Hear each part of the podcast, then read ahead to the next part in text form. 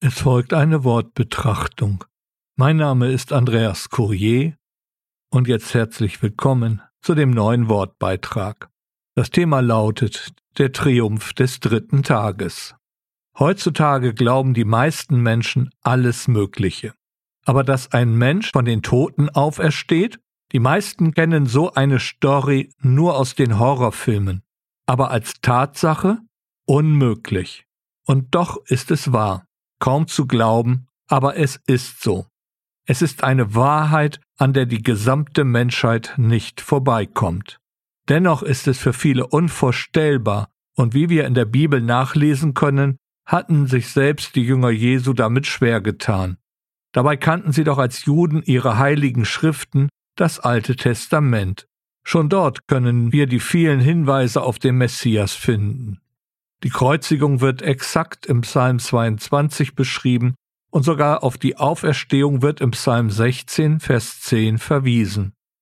Denn meine Seele wirst du dem Totenreich nicht überlassen, wirst nicht zugeben, dass dein Frommer die Verwesung sehe. Aber, wie wir in den Evangelien nachlesen können, hat der Herr Jesus seine Jünger nicht im Unklaren gelassen. Hier als Beispiel aus dem neunten Kapitel des Lukasevangeliums die Verse 21 und 22. Er aber gebot ihnen ernstlich und befahl ihnen, dies niemand zu sagen, und sprach, der Sohn des Menschen muss vieles leiden und verworfen werden von den Ältesten und Hohenpriestern und Schriftgelehrten und getötet und am dritten Tag auferweckt werden. Und dazu aus dem 18. Kapitel des Lukas-Evangeliums die Verse 31 bis 33. Er nahm aber die Zwölf zu sich und sprach zu ihnen, siehe, wir gehen hinauf nach Jerusalem, und es wird alles vollendet werden, was durch die Propheten über den Sohn des Menschen geschrieben steht. Denn er wird den Nationen überliefert werden und wird verspottet und geschmäht und angespien werden. Und wenn sie ihn gegeißelt haben, werden sie ihn töten, und am dritten Tag wird er auferstehen. Aber die Jünger haben es zu diesem Zeitpunkt nicht verstanden. Es folgt noch der Vers 34.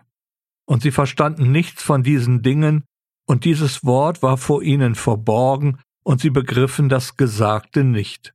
Für den Begriff verborgen steht da im Grundtext Krypto, und es wird übersetzt mit verborgen, verhüllt oder versteckt. Sie konnten es zu dem Zeitpunkt also noch nicht erfassen.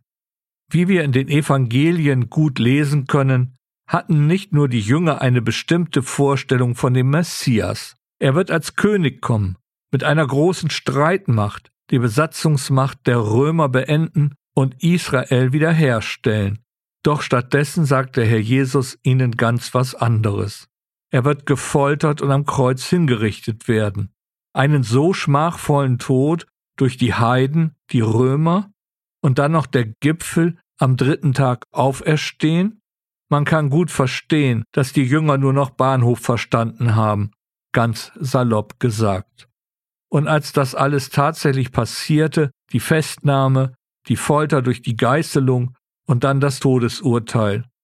Die Jünger haben miterleben müssen, wie Jesus an das Kreuz genagelt wurde und wie er starb. Jetzt hatten sie seine Worte wohl wieder in den Ohren und es brach eine Welt für sie zusammen. Der Rest mit der Auferstehung ging in ihrem großen Schmerz unter. Und am leeren Grab wurde alles noch konfuser. Wie sollten die Jünger das nun verstehen und erklären? Nun folgen kurz einige Reaktionen am Grab. Maria Magdalene weinte, weil der Leichnam Jesu verschwunden war. Nachzulesen im Johannesevangelium Kapitel 20 und im 24. Kapitel des Lukasevangeliums im Vers 12 wird von der Reaktion des Petrus berichtet. Petrus aber stand auf und lief zu der Gruft, und als er sich hineinbückte, sieht er nur die Leinentücher liegen, und er ging weg nach Hause und verwunderte sich über das, was geschehen war. Und natürlich war es der Obrigkeit auch nicht verborgen geblieben, was da nun alles am Grab geschehen war. Die folgende Begebenheit ist interessant, weil sie auch Auswirkungen bis in die heutige Zeit hat. Ich lese dazu aus dem Matthäusevangelium, Kapitel 28, die Verse 11 bis 15. Während sie aber hingingen, siehe, da kamen einige von der Wache in die Stadt und verkündeten den Hohepriestern alles, was geschehen war. Und sie versammelten sich mit den Ältesten und hielten Rat. Und sie gaben den Soldaten reichlich Geld und sagten, Sprecht. Seine Jünger kamen bei Nacht und stahlen ihn, während wir schliefen. Und wenn dies dem Statthalter zu Ohren kommen sollte, werden wir ihn beschwichtigen und machen, dass ihr ohne Sorge seid.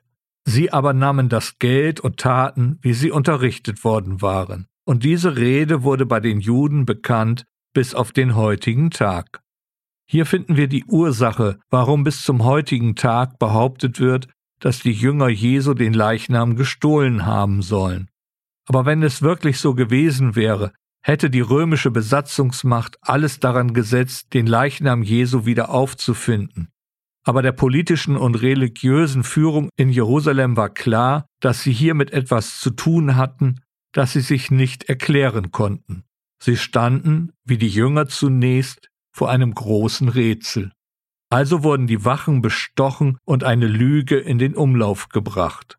Aber wie wir in den Evangelien lesen können, hat sich der auferstandene Herr Jesus Christus ja seinen Jüngern durchaus gezeigt. Die Maria Magdalene hatte wie Petrus eine persönliche Begegnung mit ihm. Aber nach und nach hat er sich seinen Jüngern gezeigt. So berichtet es auch der Apostel Paulus in seinem ersten Brief an die Korinther, Kapitel 15, in den Versen 3 bis 7.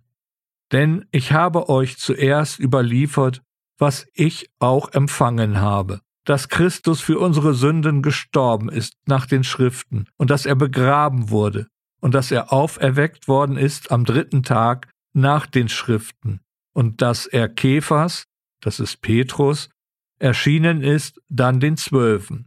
Danach erschien er mehr als 500 Brüdern auf einmal, von denen die meisten bis jetzt übrig geblieben, einige aber auch entschlafen sind. Danach erschien er Jakobus, dann den Aposteln allen. Zudem wird dabei deutlich, dass die Tatsache der Auferstehung die zentrale Botschaft der Evangeliumsverkündigung war und ist. Diese Tatsache der Auferstehung ist, wie wir gelesen haben, durch viele Augenzeugen bestätigt.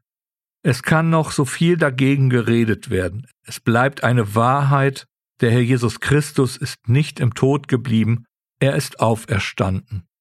Das leere Grab spricht nun eine bedeutungsvolle Botschaft der Hoffnung für alle Menschen. Die Kraft seiner Auferstehung ist es, die uns in unserem Glaubensleben stärkt. Wir haben einen lebendigen Gott, der sich um uns kümmert.